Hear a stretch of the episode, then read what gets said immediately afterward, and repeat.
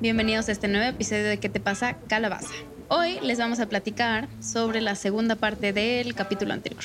O sea, Para los que se lo perdieron, la semana pasada hablamos acerca de la temporada 1 a la 4 de American Horror Story. En otras palabras, sobre la época de Jessica Lange. Y ahora vamos a hablar, eh, empezando con la temporada Hotel, en la que Jessica Lange ya no aparece y se añaden nuevos actores al elenco. Así que vamos a empezar. antes de comenzar, les queremos hacer un, un paréntesis. Está un poco lluvioso allá afuera.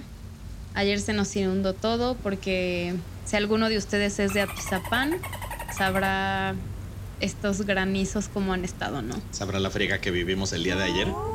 Eh, ayer que estamos grabando, no ayer que se está estrenando. Pero Encontramos tres pajaritos muertos por el granizo ayer. Ah, caray. Lo cual, eh, si escuchan nuestro episodio de, de señoras, podrán saber que un pájaro muerto por cualquier manera no es una buena predicción. Comencemos con la temporada número 5. Esta es Hotel.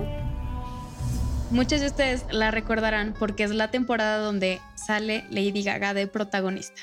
Esta temporada se trata de un hotel lleno de fantasmas dirigido por una vampiresa. Para dar un poco de contexto, como dice Bego, esta temporada aparece Lady Gaga como la protagonista que se anunció como un medio año, un año antes de que saliera la, temporada. Creo que fue como antes de que supiéramos siquiera de qué se iba a tratar. Supimos que Lady Gaga iba a aparecer en el protagónico. Eh, esta temporada estuvo nominada en total a 8 Emmys. Sin embargo, no ganó, eh, no ganó ninguno de los Emmys principales, pero sí ganó dos Emmys creativos. Y Lady Gaga se llevó el premio a Mejor Actriz de reparto por parte de los Golden Globes, que probablemente muchos de ustedes se acuerden de esta eh, ceremonia de premios en específico por este gran momento en el que Lady Gaga se levanta de su asiento y va a recibir su premio y Leonardo DiCaprio se asusta de ella.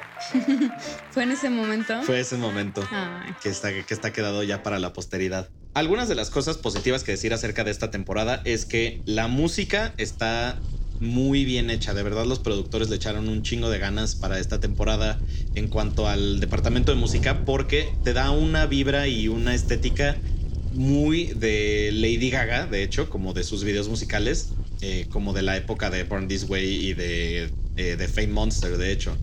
Sí, yo todo el tiempo, eh, bueno, sentía que estaba viendo un video musical de Gaga todos los primeros capítulos, ¿no? O sea, la música sí lo sentía como Judas o un poquito como Alejandro. De hecho, hay una, una pieza de la banda sonora, eh, no me acuerdo en qué momento es, pero que cuando la estábamos viendo hasta te dije como de... Ay, esta, esta canción me recuerda algo y Me recordaba totalmente a Judas porque tenía como este momento de ta ta ta ta ta ta.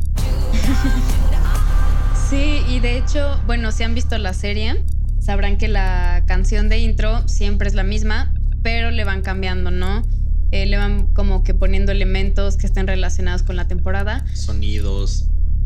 Y también las imágenes, ¿no? Pero eh, siento que esta en específico estuvo muy cool porque sí tenía este sonido de gaga. Muy característico.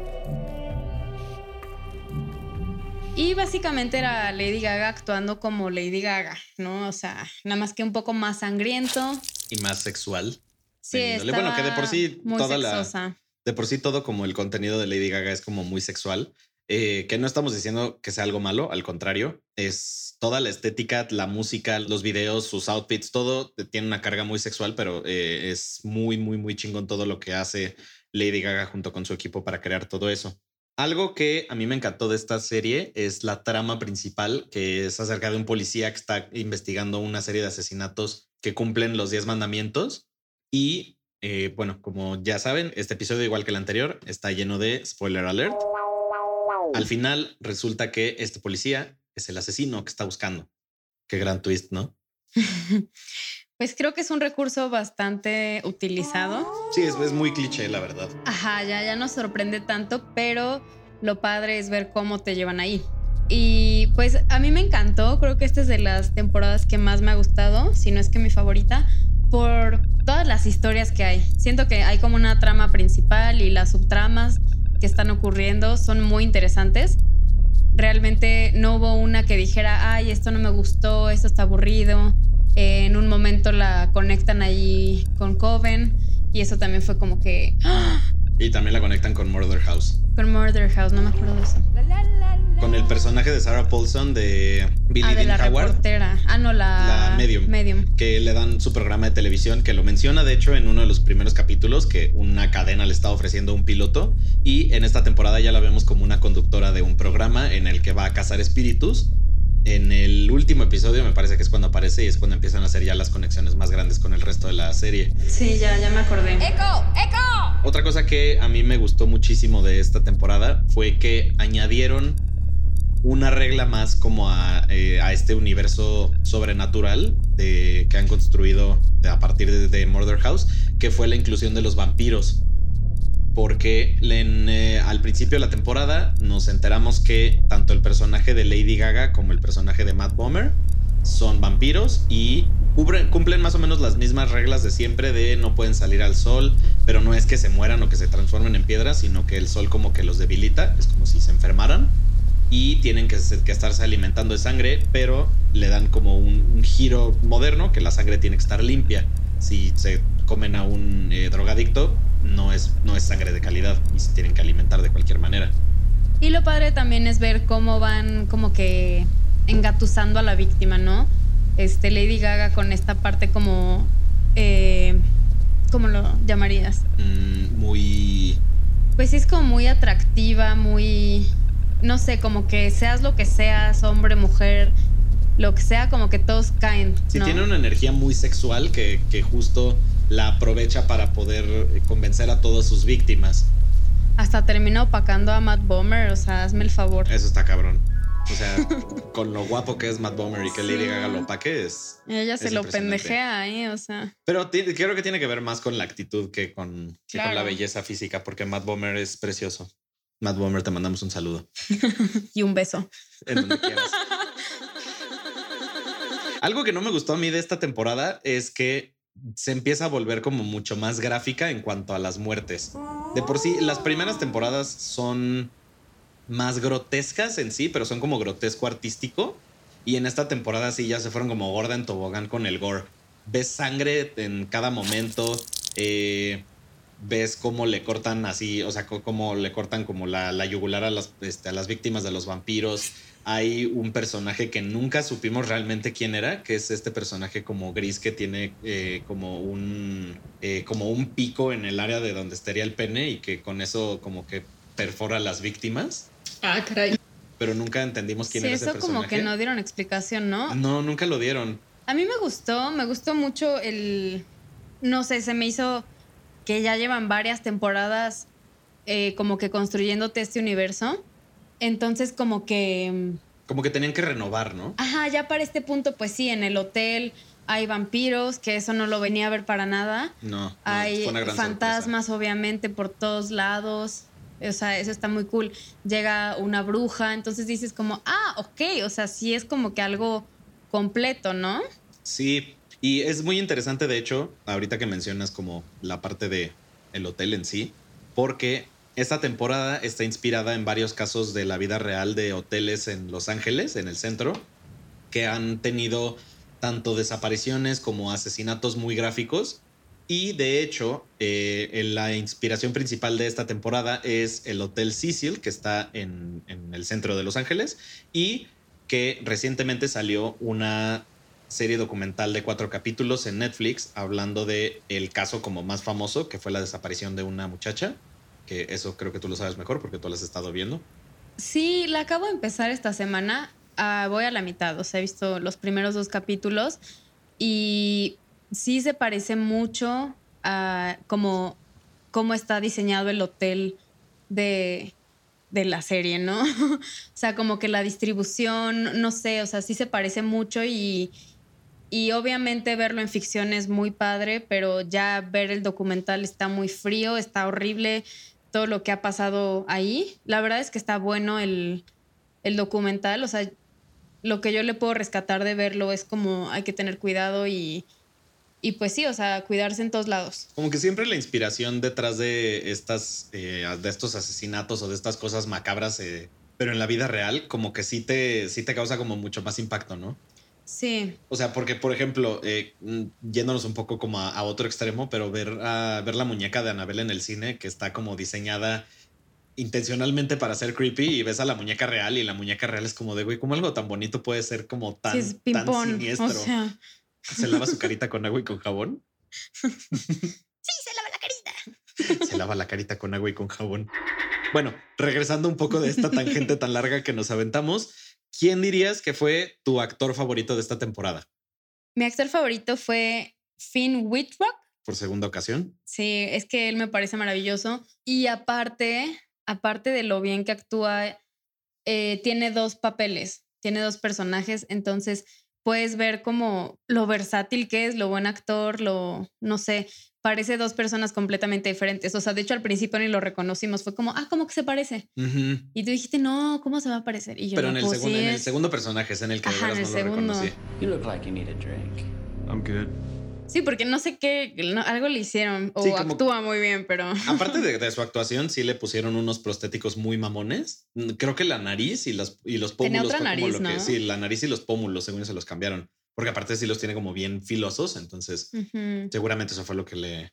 Y aparte, también diferenció. acabo de ver la serie de Ratchet y él es también como el asesino principal. Está muy cañón su actuación, o sea, de verdad es maravilloso. ¿El tuyo? Eh, el ¿O la tuya? Por segunda ocasión, eh, también es Dennis O'Hare, que en esta temporada interpreta a un personaje trans que se llama Liz Taylor. En realidad no me acuerdo cómo se llama, el- cómo es como el nombre original del personaje, pero su Pero es el persona nombre trans. que él adopta. Exacto, su, su persona trans es eh, Liz Taylor y es este personaje eh, totalmente fabuloso. Es mara- Ujú. su historia es maravillosa y Es hermoso. lo más O bonito sea, creo es como el cierre que le dan a, a este personaje en los últimos dos episodios, que es cuando su hijo, cuando contacta a su hijo para decirle como de, bueno, pues sí, ya sé que los abandoné a ti y a tu mamá, pero esto, esta es quien soy ahora y eh, pues quiero que me aceptes. Y el hijo sabe como de, pues ya sabía que eras tú. O Sí, sea, está muy cañona toda su historia. y el final, sobre todo, como eh, este cierre que le dan de. Lady Gaga en el que dice como de siempre fuiste mi, fav- mi creación favorita, fue como de, ay, qué bonito. Sí, es, es divina. No pity party in my bar. ¿Y quién fue tu personaje favorito de esta temporada? Mi personaje favorito. Es que no me acuerdo el nombre. James Marsh. Ah, James Patrick March. March, perdón.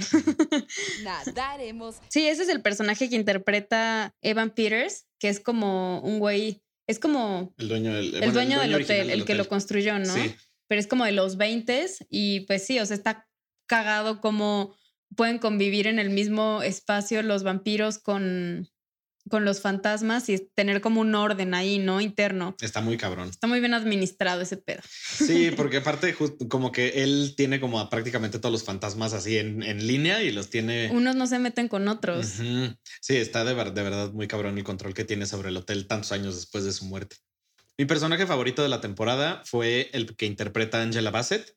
Es esta actriz que salía en películas de Black Exploitation de creo que en los 70s, 80s y era famosísima, pero un día llega al hotel y Lady Gaga eh, ve que quiere que sea como su siguiente concubina, por así decirlo, y la convierte en vampiro y después eh, ella la traiciona y se escapa. Me parece que es uno de los mejores personajes de la temporada, sobre todo por eh, en el último capítulo, cuando llega eh, Queenie, la bruja que interpretaba eh, Gaboris y Vida, la, la actriz de Precious, y la mata y toma su sangre. Y entonces, aparte de tener poderes de vampiro, adquiere poderes de bruja. Sí, ese personaje está muy cool. Aparte que ella es increíble. Es una gran actriz, la verdad. Sí, es súper buena. ¿Cuántos, ¿Cuántas calabacitas le das a esta temporada? Yo le doy cinco. La Mm. verdad, se me hace la mejor temporada. Definitivamente sí, es, es muy buena. Para mí no, es- no ha sido la mejor, me gustó muchísimo, pero no es mi favorita. Entonces, por esa razón nada más, le voy a dar 4.75. Porque para mí le faltó nada más de que tantito para llegar a ser la, la mejor temporada. Va, vámonos con la siguiente. Continuando con Roanoke.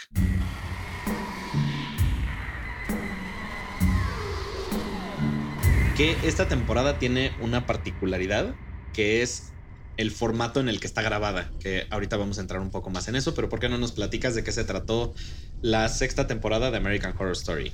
Eh, esta temporada es un documental sobre una familia que está como en un en una región específica un poco alejada de la ciudad eh, que es aterrorizada por fantasmas, en específico de un... De la época como colonial de Estados Unidos. Ajá, de esta... Sí, de- del, del pueblo de Roanoke, de la, de pueblo, la colonia eso, original de Roanoke. eso. que eh, como contexto, esta temporada se basa en la historia, bueno, ni siquiera es historia, como en el mito real de, de la colonia de Roanoke, que es una colonia que está en Estados que estuvo en Estados Unidos, era creo que de las 13 colonias originales, y un día desaparecieron todos. Eran creo que como 170 personas en total entre hombres, mujeres y niños, y un día desaparecieron y todos se murieron. Y nadie sabe qué, qué pasó, a dónde se fueron, cómo fue que se murieron. Hay muchas teorías al respecto, pero no hay una que sea como la definitiva. Y Ryan Murphy usa esto como inspiración para hacer esta historia en la que está dividida en dos partes, de hecho. Los primeros, no me acuerdo si son cuatro o cinco capítulos, eh, son acerca de un falso documental de cómo fue que una familia compró una casa que estaba embrujada y que estaba eh, siendo acechada por estos fantasmas coloniales. Y también nos cuentan un poquito como del origen de la colonia y por qué fue que se convirtieron todos en fantasmas. Y la segunda parte de esta temporada es una especie como de reality show en la que regresan a los actores que interpretan a las personas del documental y aparte regresan a las personas reales que vivieron en la casa para que todos como que convivan y a ver qué sucede y qué se les aparece. Y la verdad es que la primera mitad de esta temporada es una joya, no se la pueden perder de verdad. Sí, es padrísimo. La verdad, cuando empezó, o sea, como que ya estaba acostumbrada a este formato de American Horror Story, ¿no? De cómo la llevaban. Y esta para mí fue como que, o sea, increíble el formato de serie documental. Concuerdo contigo porque me gustó mucho la primera parte. Ya la siguiente, o sea, la segunda parte, se me hizo un poquito como que bueno, obviamente lo hicieron a propósito, ¿no? Como esos productores que ven que a la gente le gusta el morbo, a la gente le gustó la historia. Entonces quieren Entonces, juntar a, a esos actores junto con las personas reales para llevarlos y grabar a ver qué pasa, Sí, ¿no? porque saben que va a causar como controversia. Claro, pero obviamente esto es jugarle al verga. O sea, si ya saben que les pasó toda esa historia, ¿por qué se irían a meter todos ahí? Obviamente todos acaban muertos. por el cochino dinero. Pero sí, eh, aparte justo como dices, en el primer capítulo como que le pones a la temporada y, dice, y, como que estás esperando que empiece el intro, pero nunca llega y entonces te ponen como más bien este intro de, de letras de, lo siguiente está basado en eventos reales, eh, lo que van a ver ahorita son una dramatización de los hechos. Es como de... Sí. Ah, cabrón, así no empieza American Horror Story. Es como si realmente estuvieras viendo tú eso en la tele, ¿no? Como un caso real. Sí, entonces te involucra cool. mucho más. Y aunque la segunda parte, como este reality show, es como de, ay, ya qué hueva, ya te involucraste tanto con estos personajes que de verdad ya es como de, bueno, aunque esté mala, tengo ganas de verla. Sí, porque aparte está cagado como ponen así de que los personajes principales, ¿no? La protagonista güera, el esposo eh, negro, eh, la otra era la hermana, La que hermana. también es negra. Y aparte justo ponen como, eh, como en la vida real, los que interpretan como lo que sucedió son guapísimos todos. Y los reales es como de, ah, sí, es como la versión guapa del otro. Exacto, como estos eh, programas de Discovery Sí. Common Health. Sí, de, de "Ah, yo fui al hospital porque me atravesaron con una viga y entonces ves al- a la persona como sentada eh, narrando todos los hechos y entonces ves a un actor que es prácticamente idéntico pero que tiene tantitas cosas que dices, "Mm, no es la misma persona. Sí, y para mí llegó un punto donde veías a todos ahí mezclados en la casa y decías que quién es quién, quién es el actor y quién es el real, no sé, pero me gustó muchísimo.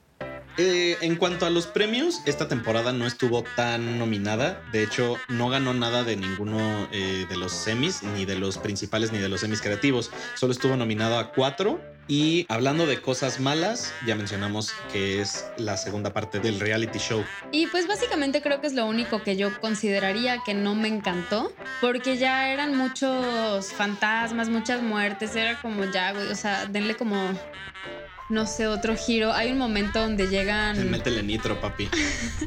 Hay un momento donde llegan como tres niñitos, bueno, no niñitos, como de 18 o 20 años, Ah, sí. ahí como que a grabar, a decir, ay, sí, vamos a la casa embrujada a grabar y hacen un live. Eh, y ahí los terminan matando enfrente de la cámara. Y es como, ¿qué? Ah, ¿Esto claro. para qué? O sea, sí, porque aparte te empiezan a mostrar como las consecuencias del éxito que tuvo la primer, la primer serie, que fue como este documental, y es como de no, sí, fue un, fue un super hit. A todo mundo le encantó. De hecho, la policía tuvo como que, que cercar la casa porque. eh, porque había demasiados este, turistas que querían ir a verla porque ya se había vuelto como atracción turística. Y.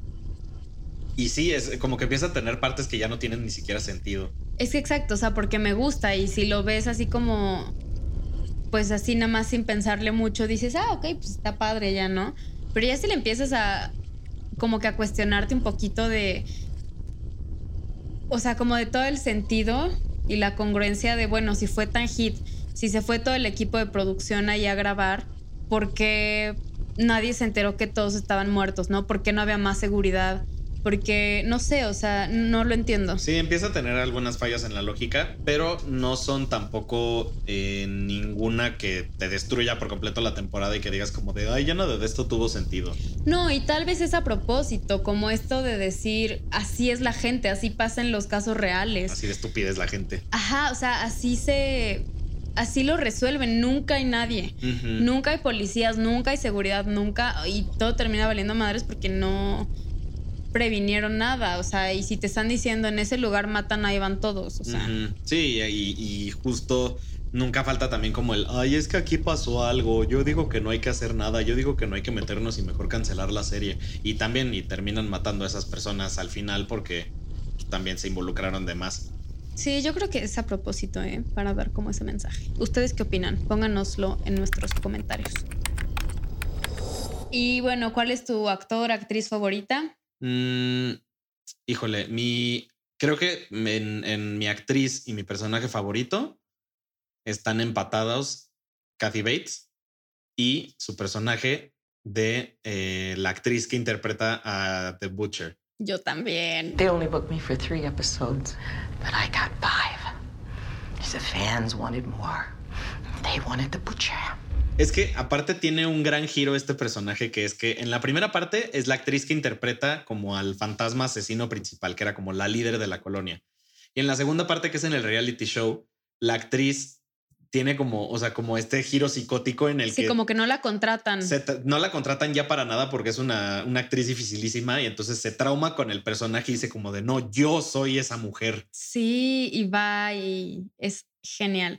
Es que Kathy Bates es Kathy Bates está es una joya de mujer, de persona. Guau, guau para Kathy Bates. Yo también. O sea, mi personaje favorito fue ella y mi actriz favorita fue ella. A ti también te mandamos un saludo, Kathy Bates. Obviamente, Kathy Bates va a escuchar esto. Claro, es, es de nuestras escuchas principales. ¿Y cuántas calabacitas le das a esta temporada? Yo le doy 4.75. No llego al 5 porque. Porque Lady Gaga no salió lo suficiente. Ah, sí, porque también sale Lady Gaga. Sale como la bruja del bosque, ¿no? La bruja del 71. sale como toda. No sé. Sí, sale caracterizada como sucia y como esta bruja como antigua, llena como de ramas y de mugre, con las uñas largas. Y como dato curioso, en el documental de Netflix acerca de Lady Gaga, en Gaga eh, Five Foot, no sé qué, no me acuerdo cómo se llama, pero es como su altura.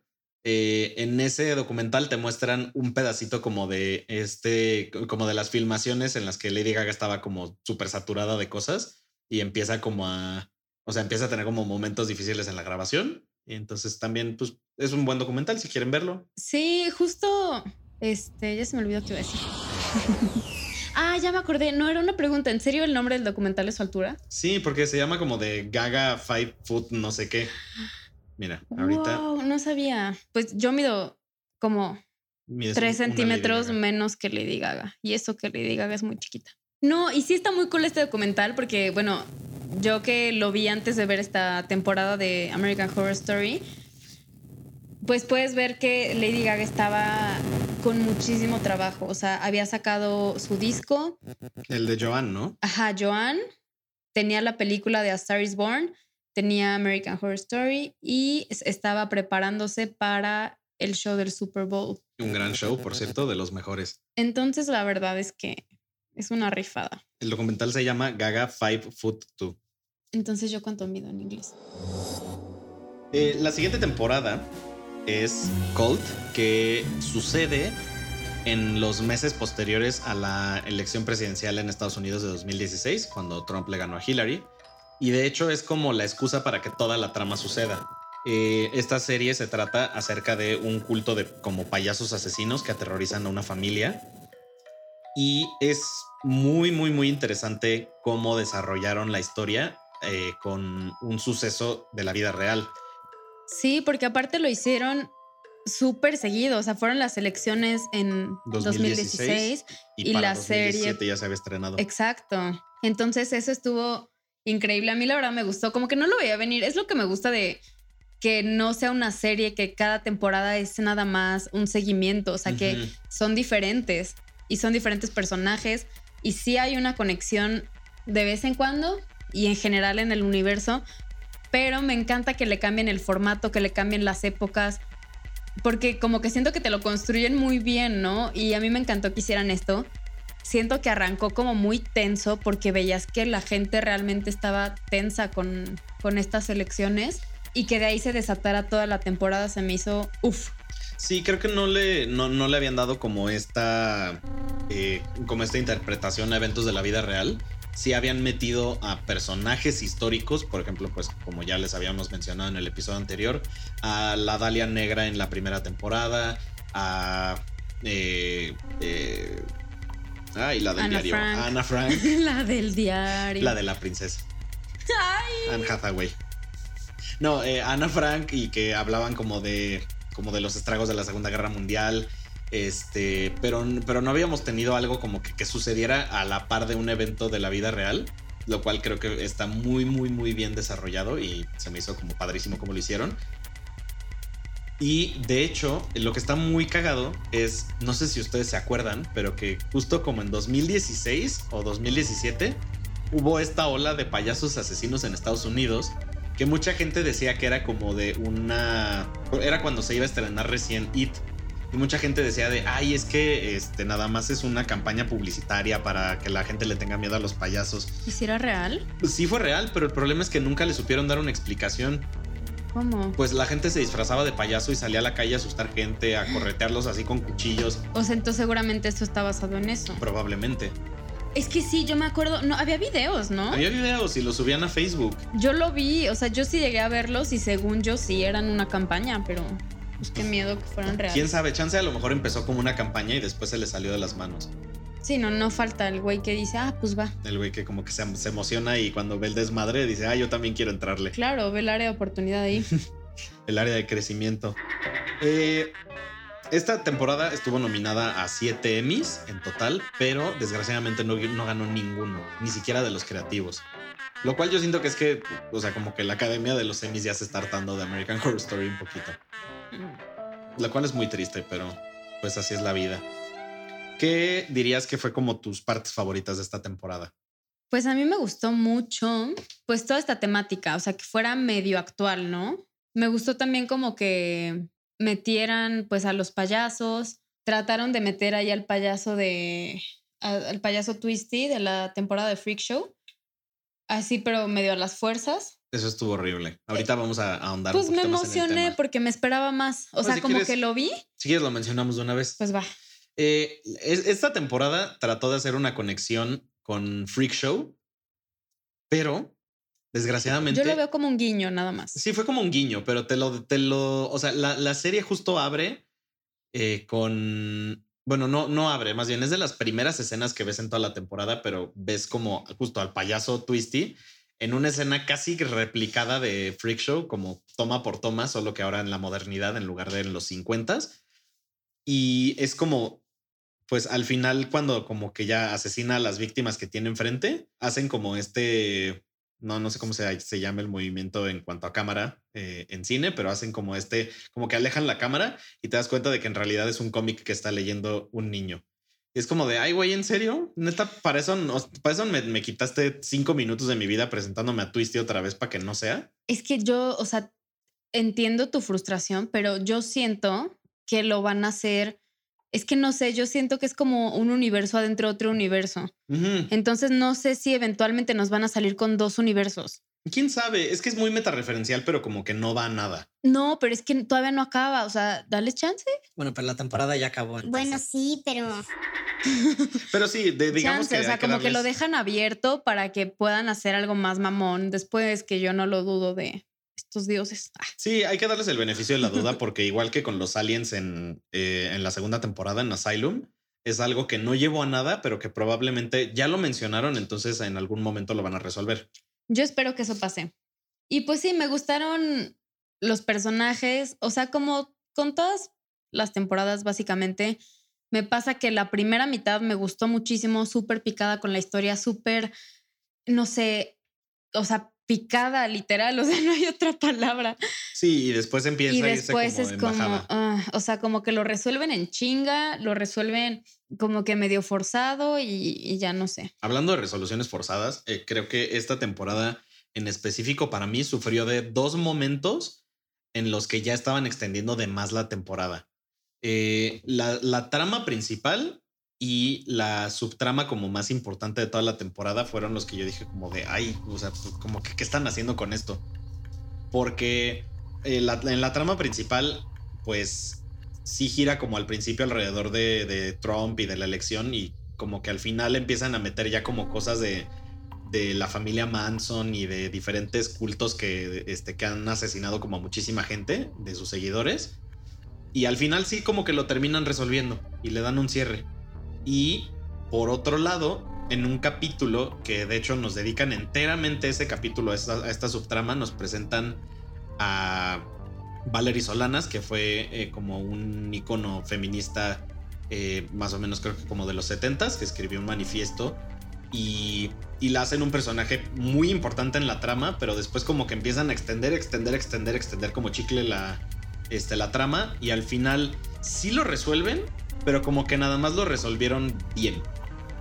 Sí, es que sabes que yo siento, a mí se me hace muy cañón y claramente admirable el hecho de que puedan, ten- o sea, tomar como todos estos referentes y hacerlos ficción en qué tiene 12 capítulos de una hora. O sea, se me hace como difícil, pero sí siento que tratan a veces, o sea, como que lo forzan mucho y lo estiran mucho y que ya dejas de, o sea, te confundes, dices, ¿qué está pasando? O sea, ¿por qué hay tantas cosas? Eh, a mí en lo personal me gustó mucho esto. Eh, ¿Por qué no si lo dijiste? Fue la que trató de asesinar a Andy Warhol. No lo dije, pero es un gran dato. Sí, claro, y ves a Evan Peters siendo Andy Warhol. Es maravilloso. Y, y no sé, o sea, tiene como que este estilo que siempre ha tenido de esos brincos en el tiempo para que entiendas algo que está pasando en la trama en ese momento, ¿no? Y a mí en lo personal me gustó mucho cómo terminó la temporada. Sí, la temporada tiene una gran resolución en sí. Porque sí concluyen todas las historias como las tienen que concluir. Siento que como que no se pasaron, como que no se... No, no extendieron así ya tantísimo, como que sí le dan un cierre correcto a la temporada. No creo que haya sido como de los mejores finales, pero creo que le dieron el cierre que tenía que tener. Y eso sí, como y que- lo deja abierto también, o sea. Sí, como que, como que salva un poco toda la parte de, eh, de darle continuidad a estos personajes, pero eh, no, no, no soy muy fan como de que extiendan tantísimo la trama para empezar a meter referencias. Y, y de hecho ni siquiera desde la, desde la primera temporada no es algo que me gusta, porque por ejemplo el hecho de que eh, en Murder House te tengan que poner en todo el intro de la serie eh, más bien, sí, la- la- el, el intro de ese capítulo tenga que ser acerca de como del asesinato de la Dalia Negra, para que en ese episodio te digan como de, ah, por cierto, eh, van a asesinar a alguien como a la Dalia Negra. Yo sentí ahí que fue como de, "Ah, Ay, es que a mí me encanta, me encanta que hagan eso. está bien. Porque es, o sea, no sé, chance tú como creativo, porque Bernardo escribe, eh, es actor y así, chance lo ves como predecible, ¿no? O Mm. innecesario, pero yo a veces como espectador es como, ¡Ah! no mames. O sea, solo, y obviamente ya esto es así de hablando de, ay, yo lo hubiera hecho de tal manera. Creo que si lo haces al revés, como que si más bien empiezas diciendo que esto sucedió y después haces el flashback para decir, por esto es que sucedió esto, siento que es como más interesante, pero pues vaya, ahora sí que sus razones tendrán los Claro, y escritores es de su la serie estilo. para hacerlo. Y Sí, siento que es lo padre de, de escribir, ¿no? Como. Poderlo hacer como quieras y como lo hagas en, o sea, siento que te da resultados diferentes. Sí, le tienen que dar como su propio giro para que funcione como ellos quieren. Y está bien. Está bien, claro.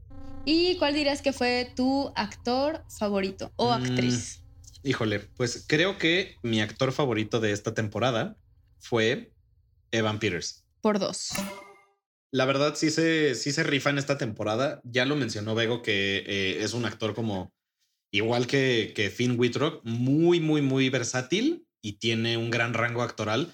Sobre todo porque en esta temporada no, no nada más interpreta a un personaje, interpreta creo que como a seis, siete personajes y eso está como súper ¿Hay cabrón. tantos? Sí, porque interpreta a, a Kai, que es el, el protagonista de la serie. Ujú. Interpreta a Ay, sí, cierto. Andy A todos los de los cultos. Ujú.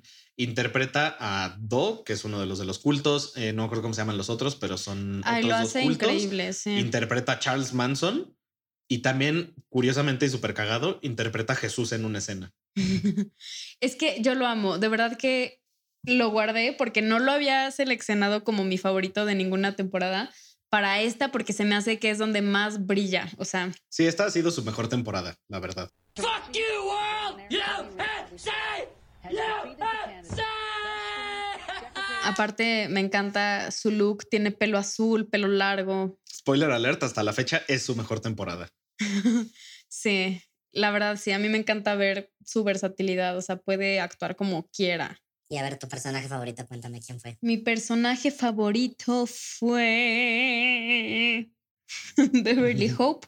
Es una reportera que pues trabaja como en las noticias y todo y, y justo el personaje de Van Peters, que es como el, la cabeza del culto, como que recluta gente con ciertas características, ¿no? Y ella en especial al principio se me hace como una mujer súper fuerte, bueno, durante toda la temporada. Sí, toda la temporada es, una, es un personaje súper fuerte. Sí, no sé, me, me gusta mucho como el personaje en sí y la, la actuación también de ella. Well, then what the fuck am I doing here? Why didn't anyone tell me? Something wrong, Beverly? Eat shit, Serena. A mí, ¿El tuyo? mi personaje favorito fue el personaje que interpreta eh, Chas Bono, eh, que es hijo de, de Cher, que el personaje se llama Gary y está muy, muy, muy cabrón su actuación. O sea, es creo que la segunda temporada en la que sale de American Horror Story, pero se me hace que es su mejor papel. What is going on? O sea, porque es este... ¿En qué otro salió? ¿O no, no Sale- te acuerdas? Solo salen en, en Roanoke y en esta. Eh, según yo, en Apocalypse ni en 1984 sale.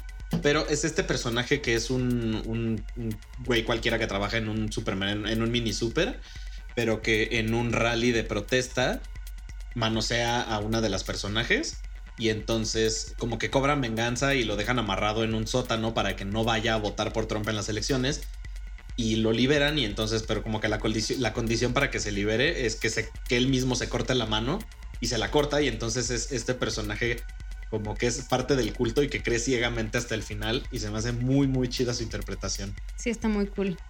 Ahora nos vamos. Ah, no, las calabacitas. Ah, ¿Cuántas cierto. calabacitas le das? Yo le doy cuatro calabacitas. Se me hizo una buena temporada. No creo que haya sido como del, o sea, como la mejor temporada, pero sí está definitivamente en las mejores temporadas que hemos visto. Es muy buena. A mí me gustó. O sea, lo que es Hotel, Roanoke y eh, se me hicieron de las mejores. O sea, se me, no sé, se me hace que le metieron como más producción. eh, ya las actuaciones están irreales. Entonces, son muy recomendables. Si no las han visto, vayan a verlas. Sí, no sé si lo hemos mencionado, pero sí hay un giro muy cabrón en cuanto a el, en cuanto a la producción y que se nota que el estudio les fue soltando mucho más presupuesto como gradualmente, porque las primeras cuatro temporadas con Jessica Lange se ve que el presupuesto entero se iba como a la producción, a los vestuarios, a la caracterización, pero a partir de Hotel se ve que sí ya el estudio le dijo a, Ryan Murphy y a Brad Falchuk, gástense lo que quieran, saque, tiren la casa por la ventana y, y se ve muy cabrón como cada temporada han ido, ya sea por, por el elenco o por las cosas de producción que le han ido metiendo, pero sí está muy bien producida. Se ve que sí hay muchísimo financiamiento detrás de la temporada. Sí, o sea, o sea, obvio no sé, no sé de cámaras, pero según yo la calidad como que subió un chingo, ¿no? Sí, también. O sea, se ve como no sé, muy cañón. De- sí, de hecho, eh, vamos a llegar a eso, pero en, en la siguiente temporada, en Apocalypse, hay un momento en el que tienen un flashback de la primera temporada y como que lo continúan, como que le dan seguimiento a ese momento de la historia, pero, sí Pero se ve ya se ve chafísima la calidad de la primera temporada y cuando pasan a los siguientes, como de, ah, caray, Ah, caray, no. cuando se hizo más claro el mundo. Yo le doy 4.25. Ok, está bien, me parece un- una, una gran calificación. Continuando con la octava temporada, Apocalypse es la primera temporada que es abiertamente un crossover entre varias temporadas. Porque esta temporada es la continuación de eh, Murder House, la primera temporada, y de Coven, que es la tercera temporada, que es la temporada de las brujas. En esta temporada vemos la continuación de la historia de Michael Langdon, que es el hijo de Vivian Harmon, que es la mamá en Murder House, y de Tate, que es el, eh, el personaje que interpreta a Evan Peters. Ahora ya pues en, o sea, en adulto, eh, totalmente asumido como el anticristo, y como las brujas de Coven eh, intentan detenerlo. La verdad es que ya lo habíamos mencionado en el episodio pasado, pero Coven fue un mal necesario para poder llegar a Apocalypse. Porque es muy abiertamente la continuación y es lo que necesitaba la serie para ya por fin dar como este como esta continuación de personajes porque era como están tan bien tan bien construidas las brujas que por qué nos cortaron ahí la trama. Híjole. A ver, ustedes saben que yo odio Coven, pero esto es Coven 2.0.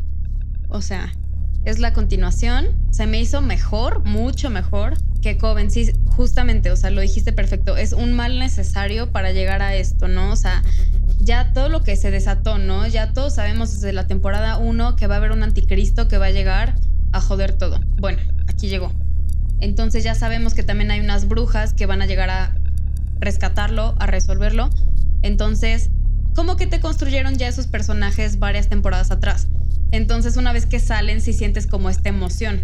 Sí, empiezas a escuchar la música de como el leitmotiv de la serie del na, na, na. Y es como de, ah, no mames, sí, van a o sea, te salir dan las como brujas. chills. Sí, están como así escalofríos y dices, ay, güey, qué padre, van a salir. Se te pone la piel de gallina. Eh, y, y sí dices como La de, carne "Ay, de güey". gallina. Sí dices como de, ay, güey, va a estar súper chido y van a salir, pero es como de, ah, Pero aparte, la mitad de las brujas están muertas. ah, sí, eso es un gran O punto. sea, entonces no es lo mismo. Dices, güey, ¿para qué me construiste personajes y ya me mataste a la mitad? Me dejaste a puras blancas y güeras. ¿Sí o no? Sí. ¿Estoy mintiendo? Sí, de- definitivamente sí es muy racista, este, muy racista como el- la representación de, de las brujas en la serie, porque aparte, eh, igual, o sea, como que ya, ya habían resuelto la relación entre las brujas blancas de piel y las brujas negras, y, y ya estaba como todo bien, ya habían hecho una tregua, eh, Angela Bassett ya era amiga de todas, se murió al final de Coven, lástima. Pero entonces en esta temporada al principio te dicen como de, ah, ahora hay una nueva este, bruja negra, que es la reina del vudú. Pero ahora ella es mala y es como de, güey, ¿para qué querías hacerla mala otra vez? O sea, ¿qué necesidad? Y sí, la temporada empieza con prácticamente todas, excepto las tres brujas más blancas y más güeras, vivas. Sí, entonces, eh, si no les gustó, bueno, tengo una amiga, le voy a dar como ejemplo, que vio la primera, bueno, de la primera a la cuarta temporada y dijo, nunca más lo vuelvo a ver. Queremos nombres. Mariana, Ah. Mariana Loizaga. Estamos hablando a ti. Y dijo, güey, nunca más me traumé, Freakshow se me hizo súper intensa, entonces ya no la voy a ver. Totalmente respetable, pero si son de esas personas, ustedes amigos también, pueden ver Apocalypse y saltarse todas las del medio y 100% va a ser como Coven 2.0. Le van a entender, ya tienen el contexto, ya tienen los personajes. No, no es así de una serie maravillosa, no es la mejor temporada del mundo. Pero si quieren saber qué pasó con el chisme después, eh, adelante, pueden verlo. Bueno, ya tiramos mucha, mucho hate a esta temporada. Ahora, porque no decimos algo bueno que nos gustó de esta temporada? A mí, bueno, puedo empezar yo. No, sí, por favor. Gracias. A mí me gustó mucho cómo empezó, porque ves a la gente así en su normalidad. De repente, como que la gente se empieza a alterar, empiezan todo el mundo a correr, a subirse a sus coches, a tratar de escapar, que hay una alerta de una bomba, ¿no? De bomba atómica.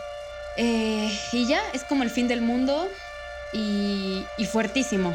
O sea, no conoces a los personajes, no conoces a nadie y yo, ¿qué tal? ¿Cómo estaba así llorando, no? En la primera escena, como, güey, está muy denso esto. Y eso fue algo a mí como que, digo, güey, arrancó muy fuerte, arrancó con todo y me gustó. Ok. A mí hubo dos cosas en específico que me encantaron de la serie. Me gustó muchísimo la conexión, el crossover entre estas primeras temporadas. De hecho, no creo si es en el segundo o tercer capítulo, pero también tienen una conexión muy ligera, pero la tienen con Hotel, eh, que es cuando reviven a Queenie para que el anticristo demuestre como que él está listo para ser el nuevo Supreme. Que de hecho sí le ponen un nombre al, al, al brujo como líder, que no es el Supreme, es el Alfa, ¿no? No me acuerdo el nombre. Creo que sí, de, de que de por sí está Sí, como porque resulta que aparte de haber una escuela de mujeres de brujas, también hubo un Hogwarts para hombres. Y no nos habían dicho hasta ahorita, ¿no? Sí, y entonces te empiezan a presentar como estos personajes que es como de, ah, o sea, ya tienes que saber que estos güeyes ya existían. Y como, ah, chido. En sí, como que el elenco que, que encabeza a la escuela de los brujos está súper chingón. Que los dos que más resaltan son Cheyenne Jackson, que ya lo hemos visto en varias temporadas. Lo vimos, creo que desde Hotel. El Y- de la Cheyenapa. el de la, y la Cheyenne, pa. Y que eh, para nuestros escuchas más chiquitos, que si eres niño, no sé por qué estás escuchando esto, pero también salió en la película de Descendientes 2, como Hades. Eh, Ah, No, tú no has visto la dos, solo has visto la primera. yo Ah, yo sí. me enteré por Wikipedia. sí, Este- yo acabo de ver Descendants 1. Y el otro personaje que sale en. que, que sale y que es como súper chingón. Es el personaje que interpreta Billy Porter. Que eh, si no lo conocen, probablemente lo ubiquen si son fans del teatro musical. Por eh, haberse ganado el Tony. eh, por haber interpretado. Ay, no me acuerdo el nombre del personaje, pero por haber eh, salido en Kinky, Kinky Boots, Boots. el, persona, el, el musical con canciones de Cindy Lauper. Entonces, ahora sí, ellos son como lo, lo más rescatable de la escuela de brujos, pero aún así toda la trama de, las- de la escuela de brujos es como de, ah, pues cámara, porque qué momento hubo escuela de brujos. Ajá, y se vuelve algo súper nefasto porque es como, a ver, ustedes mujeres, bye, váyanse a la verga. Vamos, va a llegar un Supreme hombre a dominarlas ahora. Un. Supreme hombre Hombre. que las va a dominar a todas ustedes mujeres. Sí, pero al final, eh, afortunadamente, triunfan las mujeres y demuestran que las mujeres son más chingonas para la magia que los hombres. claro. ¿Cuál fue tu personaje favorito de esta temporada? De esta temporada como tan... Mi ñe personaje, eh, el anticristo. Por dos. La verdad es que sí, o sea, desde la primera temporada les digo que se echan un comentario de este niño es el anticristo. Ya me urgía conocerlo, ¿no? Entonces, pues sí, claro que es una cabroncita. Entonces, mi like. Porque aparte está súper cagado como en la primera temporada te dicen, ah, sí, va a venir el anticristo. Y hasta tienen esta escena en la que al papa le entregan un papelito y abre el papelito y dice como de dónde va a salir el anticristo. Y hasta esta temporada te lo pusieron y como necesitaban, como no había pasado tanto tiempo entre la primera y la octava, dijeron como de, ay, ¿cómo hacemos para que ahora este personaje ya sea adulto y no sea como de un niño topedorro? Y entonces te ponen la justificación de que creció de la noche a la mañana como 15 años. Y es como de, ah, cabrón, ese niño dio el estirón bien rápido. ¿Y, Sí, como que crece rápido. ¿y cuál dirías que fue tu actor favorito o actriz? Mm, tengo un empate en este momento, que es Sarah Paulson con Evan Peters, porque no lo mencionamos, pero una de las mejores cosas de esta temporada es el crossover que hay entre eh, Murder House, Coven y esta, ¿no? O Sí, sea, el porque- presente. Porque como ya mencionamos, en sí la trama es una mezcla entre, entre, las primera, entre la primera y la tercera temporada. Pero hay un episodio que de hecho hasta se llama Return to Murder House, en el que el personaje de Emma Roberts y el personaje de Billy Porter van a la casa de, y entonces ves como a todos estos personajes que ya habíamos visto Sí. y, y todos los que se murieron en la casa. Y como dato curioso, esta, eh, este capítulo tuvo una nominación al Emmy por Mejor Actriz Invitada para Jessica Lange, que regresa para repetir su personaje de Constance de la primera temporada. Sí, este capítulo fue así nostalgia, ver la casa, ver los personajes, no, increíble. Porque aparte también algo súper bonito de este, de este capítulo es que le dan el cierre como a muchos personajes que habíamos visto en Murder House y que fue como de, ay, pero pues ¿y cuándo van a volver a salir? Sí, exacto. Entonces, eso estuvo cool. Pero volviendo a tu pregunta del, actor o actriz favorita, eh, justo Sarah Paulson y Evan Peters tienen estos personajes del pasado también. Eh, no sé, tienen como tres, cuatro personajes cada uno, ¿no? Sí, Sarah O Paulson interpreta a un personaje nuevo eh, que sale, o sea, que, que nace en Apocalypse. Eh, tiene- interpreta a Cordelia Good, que es la Supreme, y eh, también interpreta a, Dean. a Billy Dean otra vez, que es la medium de la primera temporada y que aparece en Hotel. Sí. Y Evan Peters aparece como un estilista, eh, que es también un personaje nuevo. Sale como Tate Langdon, que es el De la temporada 1. el de la temporada 1, el, el hijo de Jessica Lange y el papá del anticristo. Eh, también aparece como un personaje nuevo también, que es un programador, que eso también estuvo terrible de esta temporada. Y, y ya, ¿no? Solo, solo tiene tres personajes, creo. Creo que sí, pero me encanta porque te das cuenta de, o sea, realmente la actuación y toda la caracterización, ¿no? El maquillaje, el vestuario, todo lo como que lo aprecias, ¿no? No, no sé, entonces se me hizo maravilloso. ¿Cuáles serían tus actores o actrices favoritas? Y si quieres platicarnos de este punto que no te gustó de los programadores. Eh, pues ah, solo extendiendo un poquito el punto de los programadores, porque tampoco quiero hablar mucho de ellos porque me da coraje. Eh, el anticristo tiene un, tiene un capítulo en el que como que descubre la, la iglesia del satanismo en Estados Unidos y entonces eh, como que lo convierten en su líder y entonces dice como de, ah, pues quiero traer de, vu- de vuelta a una persona a la vida y le dicen como de, ah, yo te puedo hacer el conecte con alguien. Y entonces lo mandan con estos eh, programadores que son como, que empezaron como su propia compañía de robótica y reviven a este personaje de Kathy Bates, que sale dos segundos, la verdad está como super X, pero sí, aquí Kathy no está nada cool. le- re- la reviven en un androide y como que le ponen las memorias este, originales de ella. Y resulta que eh, justo en esta primera escena de la serie que es el apocalipsis, mandan a, ciertas personas a un búnker, eh, que supone que ahí como que la gente más rica y poderosa reservó su lugar. Y resulta que estos, que estos búnkers estaban construidos porque el anticristo junto con los Illuminati, que les cambian el nombre y creo que les dicen como la comitiva, una madre así, ellos fueron quienes construyeron todo para el apocalipsis. Lo cual a mí se me pareció una jaladota de los pelos, pero eh, regresando un poquito a mi personaje favorito de la temporada, fue Mallory, que es interpretada por Billy Lourdes, que eventualmente se convierte en la nueva Supreme. Let me go. Don't be afraid, Mallory. I'm offering you a chance to live. y nos demuestra una vez más que todos los problemas que tienes en la trama los puedes resolver con viajes en el tiempo.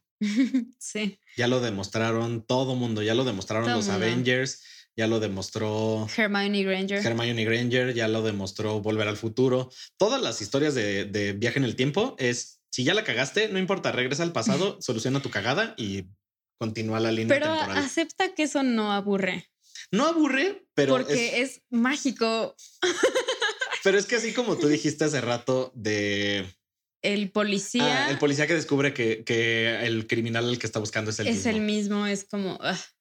Igual yo, a, a mí me gusta mucho ese cliché, a ti te gusta mucho el cliché del viaje, del viaje en el tiempo, pero a mí no me gusta porque siento que ya es un cliché muy barato que es como de, bueno, pues ya, o sea, tenemos problemas como... sí, que es como la salida fácil para cuando todo valió madres, ¿no? Exacto, porque aparte te, te estuvieron construyendo toda una temporada de, ah, sí, vamos, tenemos que viajar en el tiempo para detener al anticristo. ¿Y cómo lo detienen? Atropellándolo. Literal lo atropellan y así vencen al anticristo. Es como, güey, esperaba más de ti. Sí, o sea, lo atropellan así como, eh, o sea, eh, su, su atropello ni siquiera estuvo tan divertido.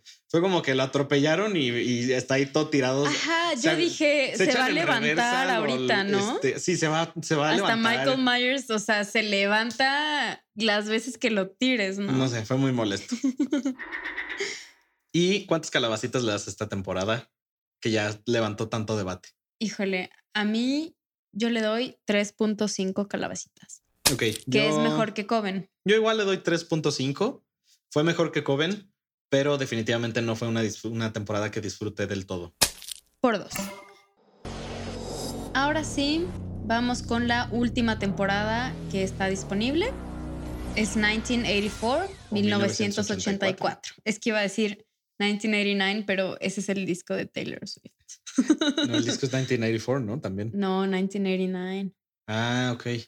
Bueno, sí. Pocos Nah, años de diferencia. 1984 es el de Van Halen. ¿Ah, sí? Sí. Muchos discos con años. Sí, oigan, no nos confundan. Pero bueno, platícanos de qué se trata esta temporada. Pues esta es una temporada slasher. Eh, básicamente es una versión de Viernes 13 para televisión. Sí, nos están perdiendo de Básicamente mucho. es eso. Yo creo que utilizan como que todos los recursos que ya se hicieron en los slashers eh, y los juntan en esa temporada, pero yo no siento que lo lograron muy bien. No, creo que más que más que querer juntar como todos los clichés y todas las características, quisieron hacer como un homenaje a los slashers de los 80, pero en sí tratando de hacer un homenaje, hicieron un slasher más. Como que sin, Pero como no que bueno. sin chiste.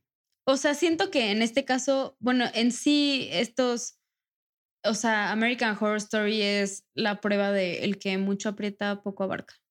No, al, revés. El que mucha barca poco aprieta. Sí, o sea, como que tratan de ponerle chile, mole, pozole, todo. No, soy súper mala con los dichos, pero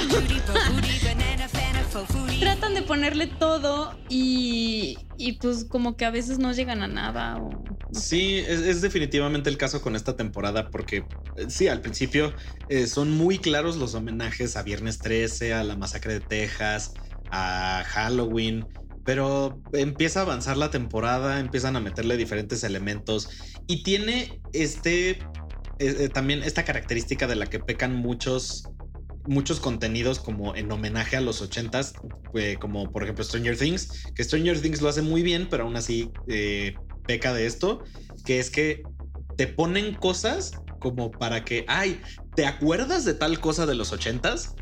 O sea, por ejemplo, eh, todo el tiempo están viendo las Olimpiadas. Y entonces es como de, ay, ¿te acuerdas de las Olimpiadas del 84? ¿Te acuerdas del VHS? ¿Te acuerdas de Blockbuster? Y es como de, güey, no, no me tienes que decir que me acuerde, solo pónmelo y ya, solito me voy a acordar. Y creo que ese es uno de los grandes problemas que tiene esta temporada, que quiso como que referirse demasiado a la época y decir ah, como de, ay, claro, esto estaba de moda. Por ejemplo, tienen como es la temporada y uno de los personajes tiene esta obsesión muy fuerte con Billy Idol y es como de, sí, ya sabemos que Billy Idol estaba de moda, pero ¿qué más? Es que, bueno, no sé. Esto solo es un pensamiento, a ver qué opinan ustedes. Como que siento que una vez que ya pasó una década, como que lo exageran más, ¿no? O sea, sí es intencional que hagan todo esto, de estos recursos, porque, ok, si chance la gente que vivió en los 80, pues pueden decir, ah, sí, ya, chole con tus Olimpiadas, ¿no? Pero si no lo viviste y realmente es como que tu primer acercamiento, pues yo creo que está padre, o sea, es exagerarlo. Sí, es- o sea, está padre, pero creo que, eh, que, que abusan del... Sí, abusan. Abusan del concepto. Sí, está bien. Sigamos. Ok, esta temporada, igual que eh, la anterior, no estuvo nominada a ningún Emmy de los principales, solo estuvo nominada a cuatro Emmys creativos y no ganó nada. No me sorprende porque estuvo bien fea esta temporada. Y eh, otras dos, otros dos datos muy importantes de esta temporada es que es la temporada con los peores ratings hasta ahorita en Estados Unidos de esta serie. Freak Show me parece que fue el punto más alto de ratings de la serie y de ahí ha ido bajando poco a poco y como el como es el consenso general entre los fans que 1984 es la peor temporada de todas, los ratings lo demuestran con unos ratings abismales. Yo creo que el, el estudio solo los, o sea, el estudio los debe de estar eh, renovando temporadas como por el como por el éxito que tiene en sí, pero si hablamos de ratings en específico no es este no es prueba de ello. Pero esperemos que la siguiente temporada sea mejor.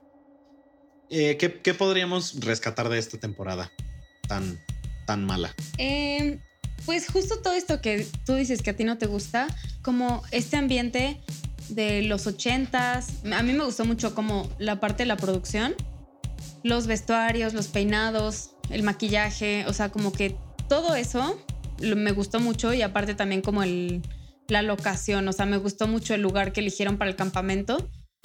Eh, Y algunos personajes me gustaron, pero fueron muy pocos.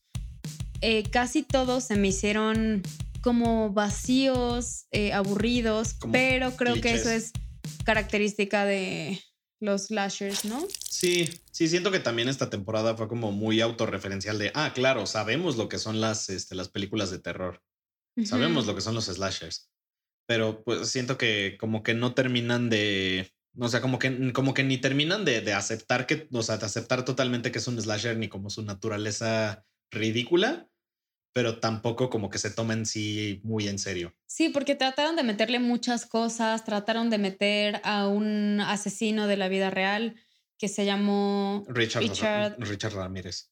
que yo tengo un conflicto con esos nombres que son como que medio mexicanos, que dices como en inglés le dicen Richard Ramírez. Ramírez, y aquí Que- es Richard Ramírez. Es el Ricky, o sea. Ricky.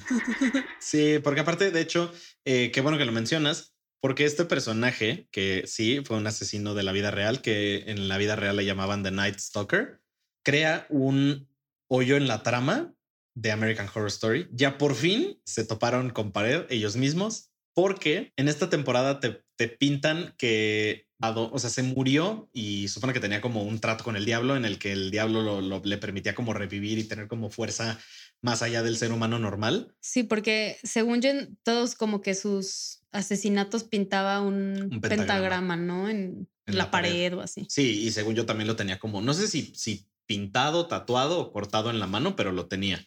Y entonces eh, te pintan que este personaje ha estado en el hotel, digo, ha estado en el, en el campamento todos estos años porque cada vez que se muere, los, los fantasmas que están atrapados ahí lo vuelven a matar para que no causen ningún estrago más.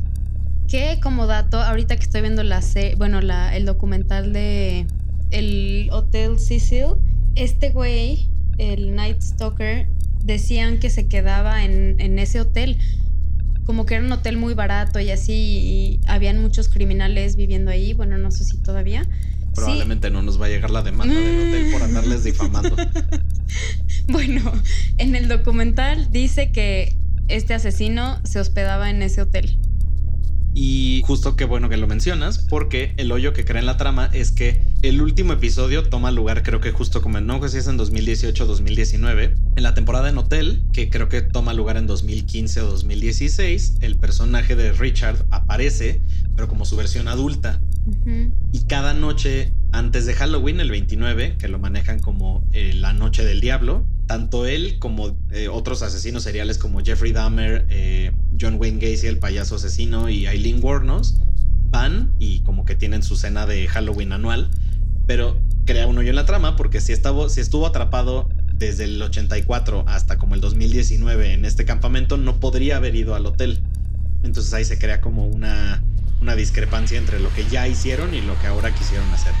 Se nota que en esta temporada ni Ryan Murphy ni Brad Falchuk estuvieron muy involucrados. Como después de la muerte de Finn Hudson.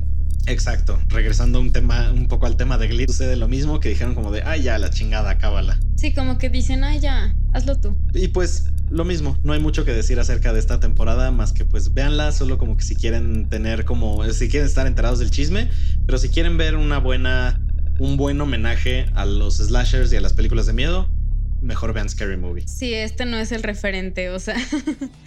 algo, algo que también me gustó mucho de esta es la intro.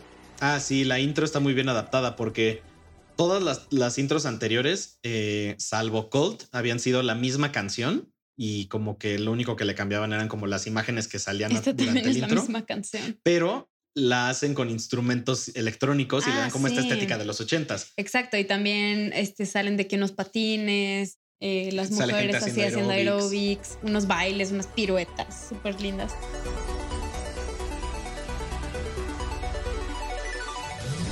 Y eh, pues sí, eso es básicamente lo que hay que decir. La, la intro está bien bonita. Pero qué jodido que lo único que rescatamos de esta temporada es la intro. Ah, o sea, Tal vez eso se arregle cuando hablemos sobre nuestros personajes y actores favoritos. Que, ¿Por qué no me platicas quién fue tu actor favorito de la temporada? Ah, no sé cómo se pronuncia su apellido, pero Billy Lord, Lourdes, Creo que es Lourdes. Lourdes, ella es la hija de Carrie Fisher. A ella se me hace súper linda y actúa súper bien. Y aquí es como la nueva Emma Roberts, que yo que vi Scream Queens, también de Ryan Murphy, como que, no sé, me gusta ver a los mismos actores en papeles similares, ¿no? Por ¿El dos. tuyo? También Billy Lourdes fue mi actor, mi actriz favorita de esta temporada. You're a legend. Como que sí, el, el- o sea, su papel está como padre, pero mm, como que no sé, no, es no como está la nueva tan- Beach, ¿no? Sí, es como la nueva perra del, del elenco. ¿Y Ujú. quién fue tu personaje favorito? Fue Mr. Jingles, que es como el supuesto asesino, pero al final resulta que no, que era inocente y no sé qué, pero sí termina asesinando al final. Ok. Como que se la cree, ¿no? You were there. You saw me. You told him. I was the killer. Que como dato curioso es el mismo actor que interpreta al payaso Twisty en Freak Show. Mi personaje favorito fue, es que ya me acuerdo cómo se llama, así de, de aburrida estuvo la serie, pero mi personaje favorito fue el que interpreta a Matthew Morrison, que es el mismo actor que interpreta a Will Schuster en Glee. Por fin le dieron un personaje en el que no es detestable, en el que no es este. Para mí sí fue detestable, molesta. o sea, Pero lo único que me gustó fue su, sus outfits. Y, y que tiene como todo este arco en el que dicen todos los personajes que él tiene un pitote, pero fuera de eso no hay nada más que rescatar acerca de él. Eso a mí me viene y me va, o sea, me caga, o sea, no, no odio a ese actor, se me hace muy bueno, pero ya lo asocio con Will Schuster y odio a Will Schuster. Sí, y en automático lo ves rodeado de niños y es como de aléjese de esos Ay. niños. Sí, como que tiene un problema, ¿no? Y bueno, pues eh, esas son todas las temporadas que están disponibles de American Horror Story. Sin embargo, eh, para terminar este episodio vamos a hablar acerca de la temporada que viene, que es la décima temporada de esta serie, que iba a ser estrenada en 2020, pero por los problemas de la pandemia de, COVID que todos conocemos, que no necesitamos platicarles más, se detuvo la grabación y la pudieron eh, retomar hasta diciembre y se estrenará el 25 de agosto de este año. Ya estamos muy cerca del estreno. Eh, en el póster salió un alien, entonces me imagino que ahí se va a resolver nuestra duda de los aliens. Y por fin ya que la resuelvan. Por favor, y si no, si alguno de ustedes sabe la respuesta, por favor, mándenos un mensaje, queremos saberlo. Se trata de objetos que seguramente vienen de otra parte. Chingo a mi madre si en esta temporada no resuelven lo de los aliens. ¿Ves? O sea, como que te presentan un escenario en la temporada 2 para resolverlo en la temporada 10. Ay, claro. pero que no, no mamen, o sea, ocho temporadas después, ocho años después te van a resolver un problema Ando que con presentaron. el pendiente. no, eso, eso es abuso. Y pues aquí sacaron como, bueno, van a salir algunos actores de los principales de las primeras temporadas, como Francis Conroy, Billy Lord, Sarah Paulson, Evan Peters, Finn Whitrock, Kathy Bates, entre otros. Y la noticia más emocionante de esta temporada es que van a traer a nuestro niño psicópata favorito de la infancia, a Macaulay Culkin, que muchos de ustedes lo pueden conocer como Kevin McAllister en las películas de Mi pobre angelito 1 y 2. Merry Christmas, you filthy animal. Que en sí, eh, Mi pobre angelito es una película de terror si lo ves desde el ángulo correcto, pero eso será tema para otro episodio. Pero nos emociona mucho que metan a este personaje, a, bueno, a este, a este actor, que lo metan a la serie, porque creo que tiene un... Estaría muy cagado que metieran a Kevin McAllister. Sería maravilloso que imagínate. metieran a Kevin McAllister a American Horror Story, porque definitivamente tiene todo el perfil para ser un psicópata. Claro, en la ya vida real combatió como a chingos de ladrones. Bueno, en realidad fueron a los mismos dos, pero, pero ya, o sea, Oye, definitivamente. esa edad. No, y aparte lo- las torturas por las que le hizo pasar a los, este, a los bandidos mojados, está cabrón.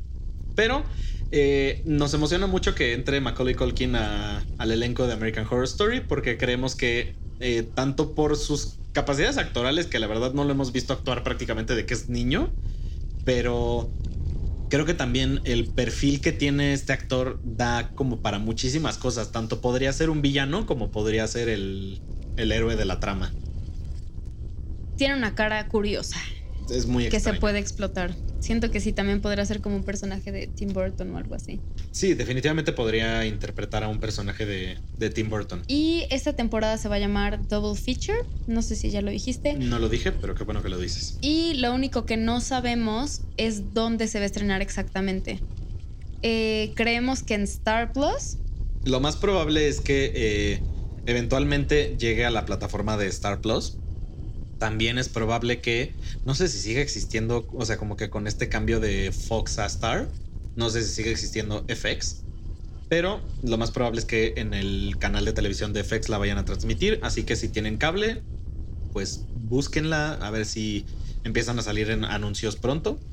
Y si alguien sabe dónde verla, por favor, también avísenos. Star Plus, ganas. patrocínanos.